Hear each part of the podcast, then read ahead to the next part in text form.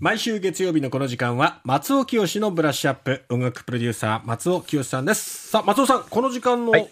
テーマは何でしょうか、はい。あのー皆さんもうお聞き及びかもしれませんけれども、あのー、トリプル A という人気グループがいますね。はい。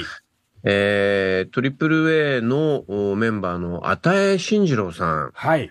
えーが、えーえー先週ですね、うん。あの、ご自身がゲイであるとうんいうことを、おファンに向けたイベントで公表したんですようね。んで、これは、あの、一週間ほど経ちまして、えー結構な、えー余波が続いているように思いますので、今日お話しさせていただきたいと思います。はいはい。あの、まあ、あの、もしかしたら、ファンの方の中にはう、んあの、進次郎さんそうだもんね。って前から、あの、なんとなく感づいていたという人もいらっしゃるかもしれないし、うん。あの距離感によっては、え、そうなの？全然そうは思わなかったとか、ううん。んえいろんな反応があったようですし、うん。一方では、えーそれをわざわざ言うことなのかっていう、まあ、あのーその言言った内容よりも言ったことに対する是非というのが、意見が分かれたりもしているようでう、ん。まあ、うん。あのーそれ自身が、与さんの狙いだったのかどうかっていうのは分かりませんが、うん。問題提起になっているなというふうに思いました。うん。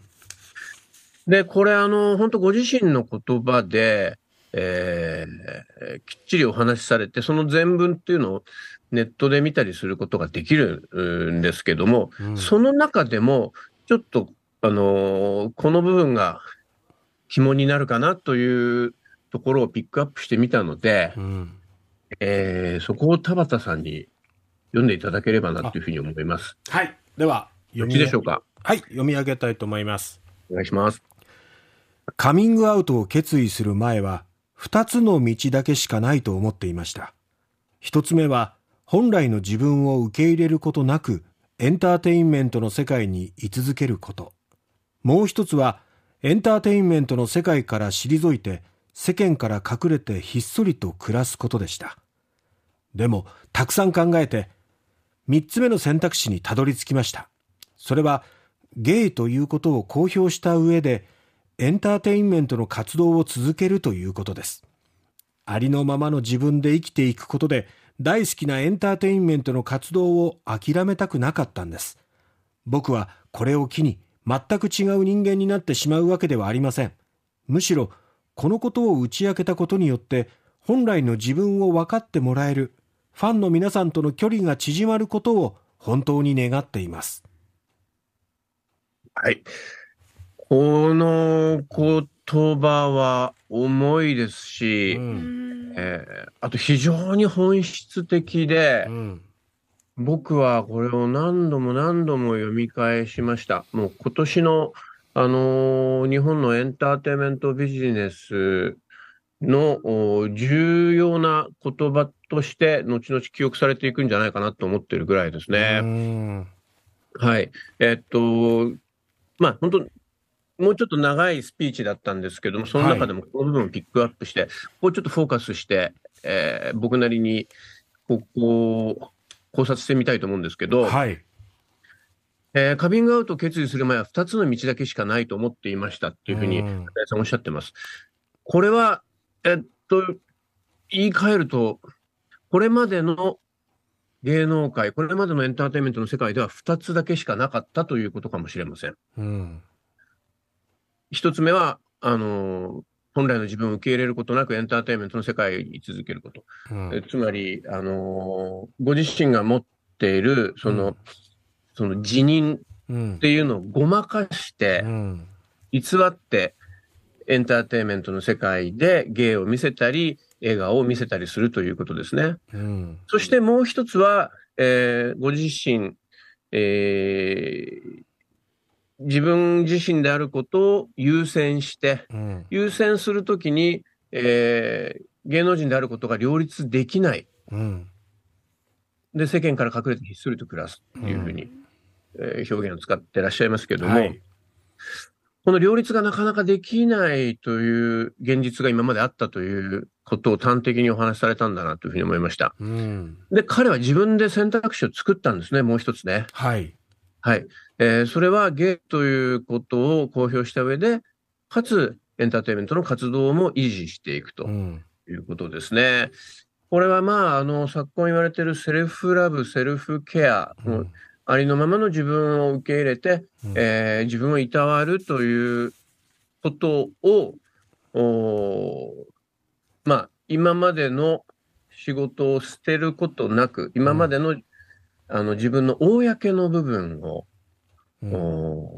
変えることなくうん。続けていく、まあ、双方を両立させるということなんですが、うん。こんなの当たり前のことだというふうに僕なんか思っちゃうんですが、ううん。ん当たり前が当たり前としてまで通用しなかったっていう現実もまた、えー彼の言葉はうん示してますうね。ん。で、これはね、今エンターテインメントっていう枠で、あのーお話ししてますが、どうですか？その、芸能界うんだけの話ではないですよね。えうん一般社会においてうも、んこのことに関して同じようなこと言えるんじゃないかなと思いますね。あのー彼ね、あの、スピーチの後半で、ええーなんかあるデータを引用してまして、えはい。えーこれ結構な、あの、重いお話だったんですが、まあ、あの、あたいさん曰く、とある記事を読んで得た情報なのですが、というふうにお断りされてお話しされたんですが、はい。LGBTQ プラスと自認している方のうち48%が自殺について考えたことがあり、うん。えさらにそのうちの12%は実際にそれを行動に移していたという統計を目にしました。はいで、例えば自分の性の対象や同性やどちらの性に向いているというだけで命を絶つ必要があるのでしょうか、うん。えー理解されずに自分のことを責め続けて最終的に耐えられずに追い込まれてしまう方がこれだけ多く存在するということを一人でも多くの方に知ってもらいたいですと。いう、まあ、ご自身の行動があの世の中のこういう、なんていうのかな、えー、物言えないえー雰囲気を変えることになればってええいう。えーもうこれ本当だから、あのー僕素晴らしいなと思うのは、ご自身の知名度っていうのをこういう形で有効的に活用されようとしていることですね。うん。あのー世の中を柔らかい方向へ、うん。えー変えるきっかけになればという、要するにご自身のことだけじゃなくて、うん。あの、自分に、えー代表される、それ以外のもの言わぬ、もの言えぬ人たちにも目配りされてるって、これ本当素晴らしいなというふうに僕は思いました。うん。で、与さんが今このタイミングでこういう話をなぜされたのかっていうのは、あのーまあ、僕は、ね、トリプル、トリプル A のキャリアのことをあまりよく知らないんで、まあ、そのメンバーの、あの、スカイハイとかとは個人的にあの親交が、親交っていうか、あの、付き合いあったりしますけれどうも、ん与さんとか僕面識もないですし、うんあのーな、なぜ彼が今こういう発言されたのかっていうのは、うん。え一つにはなんかあの、えっと、ABEX のマネージメント満,、えー満期終了されて、うん。えー今、エージェント契約になったということで、あの発言しやすくなったっていうのはあるみたいですね。うん。で、あとやっぱなんといっても社会的に言いますと、6月に、えー国会で成立して、まあ今、一応 G7 のうん。前のバタバタでギリギリ施行されたいわくつきの LGBT 理解増進法っていうのがありますが、はい。はい。まあ、その、それを受けてであろうということは、まあ、なんとなく想像はつきますよね。断言はできませんけども。うん。で、あの、まあ、ね、この番組でも何度かお話に出てきたかと思いますが、LGBT 理解増進法っていうのは、うんまあ、あのうん、進歩だという方も言えば、いやうん、これはあ悪法だと。ううん。んうん、むしろ、あのー国民を分断するものではないかというような批判の意見もあるわけで、はい。はい。まあ、今日この、あのー LGBT 理解増進法の是非について話すともう、それだけで終わっちゃうんですけれども、あの、まあ、そういった、あのーソーシャルな出来事に対して、エンターテインメントの、うん世界、しかもバリバリの現役アーティストである與さんが、うん。えーこのタイミングで発言されたっていうのは、僕は本当に大きな出来事だなというふうに思います。うん。で、やっぱり、あのー本当に声を上げるってことの重要さを僕はこれで思い知りますし、うんあのーこのことだけじゃないですよね。ん。あの、あのーやっぱりなんか力のある人が、うん。えー力のある人っていうのかな。まあ、その、えー認知度の高い人とかがこういうアクションを起こしてくれると、他の人たちも続きやすくなるし、うん。えー、どんどんどんどんこういうう風潮が、あのこれ LGBTQ のに関することだけじゃないんですけどもね、うん。あの、エンターテインメントの人たちがこういうふうに声を上げるような流れになってほしいなというふうに思いますね。ううん。んそうですね。で、そもそもね、あの、ええ。LGBT 理解増進法っていうのも、うん。あのーこれはその G7 で、その、うん。開催国の日本だけがその同性カップルを家族と認める国レベルの法的保障がないとかね、そういう指摘があっての、結局、その外圧ありきで動いたという、そうね我々からするとちょっと恥ずかしい話なんですよあね。と加えて別にその権利を保障する法律ではないからですね。そうなんですよね。えそうなんですよえね。うんうん、しかもなんか、あのーほ法律が、うんあのーその、成立したことによって、その、すすべての国民が安心して生活できるよっていう、ここの言葉の意味合い自体が、うん。そもそものこの法律の趣旨からすると、うん。なんかちょっとこれ、トゲありませんっていうような、うん。うん。えー解釈もできるわけで、ええ。まあ、そのね、あの、いろんな政党を巻き込んで、あの、話題になったことは皆さん記憶に新しいかと思いますけれどもね。うん。